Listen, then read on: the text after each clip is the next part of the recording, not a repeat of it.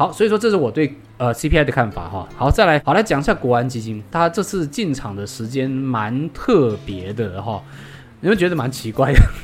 因为如果说它是为了撑盘的话哈，前面那个大颈线跌破的时候为什么不救啊？另外第二个就是说，如果说你是为了救美国来引起的这个经济未爆弹哈，可是主跌段根本还没来啊。最大的可能性哈，那那个不是福尔摩斯有一句话就讲说，你把所有的可能性排除掉，那剩下的那一个再怎么不可能哈，它都有可能是真实的。那最大的可能就是说，它有某种压力，不就是让大盘是不能破万四的哈，不能破万四。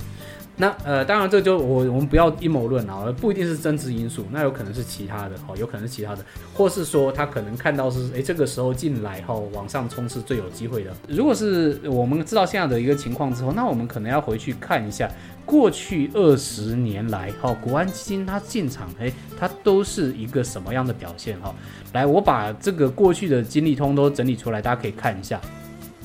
最早一次可以回溯的是两千年的这个三一五啊，那个第一次政党轮替的时候有进场，再来是那个何世廷建跟以巴冲突，哦，再来说那个总统大选哈，两颗子弹其实是五二零前夕了哈，那时候跟老共的关系不是很好哦，然后有进场护盘，然后呢就零八年的这个联曼兄弟，好，再来是欧债危机，好，然后再来二零一五年全国全球股灾，新冠疫情，好，这次都有进场都有进场，然后呢还有就是这一次的经济危机啊。呃，看这些看不出来了，看这些看不出来，我们直接看图。我把所有的进场记录全部通都做做起来了哈。这个图怎么看呢？哎，这个图怎么看哈？呃，黄色的呢是它进场点哈，然后呢粉红色的这个方块是它出场点。第一次是总统大选，在二两千年的时候总统大选。总统大选第一次就没有没有进去几家，五天呐，就这边进来一下，然后拉起来之后他就走了，哦，他这一天就走了。结果往下跌之后呢，出现另外一个问题，核四停建，然后以巴冲突原油大涨，进场四十三天，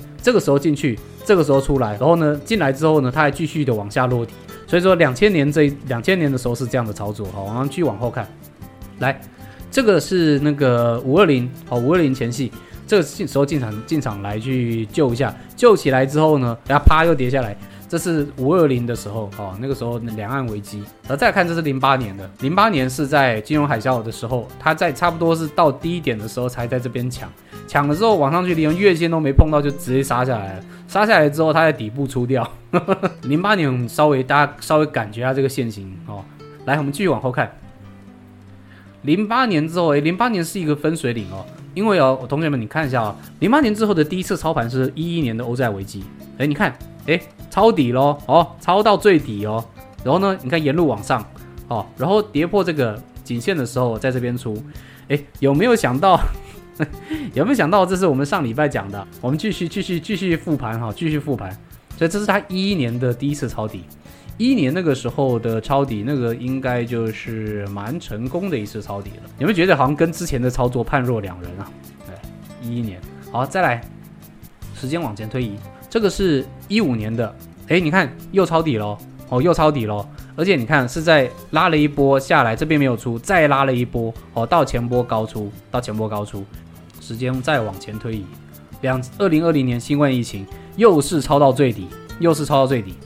啊，也你也不能讲说它抄到最底了，应该这么讲，说它进场之后它有一些有一些安定性性的的作用，啊，有一些安定性性的作用。但是你如果说对照零八年之前的话，你就会发现说这个诶，这个操作是判若两人的哦，判若两人。你看它是在这边进，然后呢在在万二左右啊，在这个关键支撑这边出。所以说，如果说我们知道它的手法之后，来这个。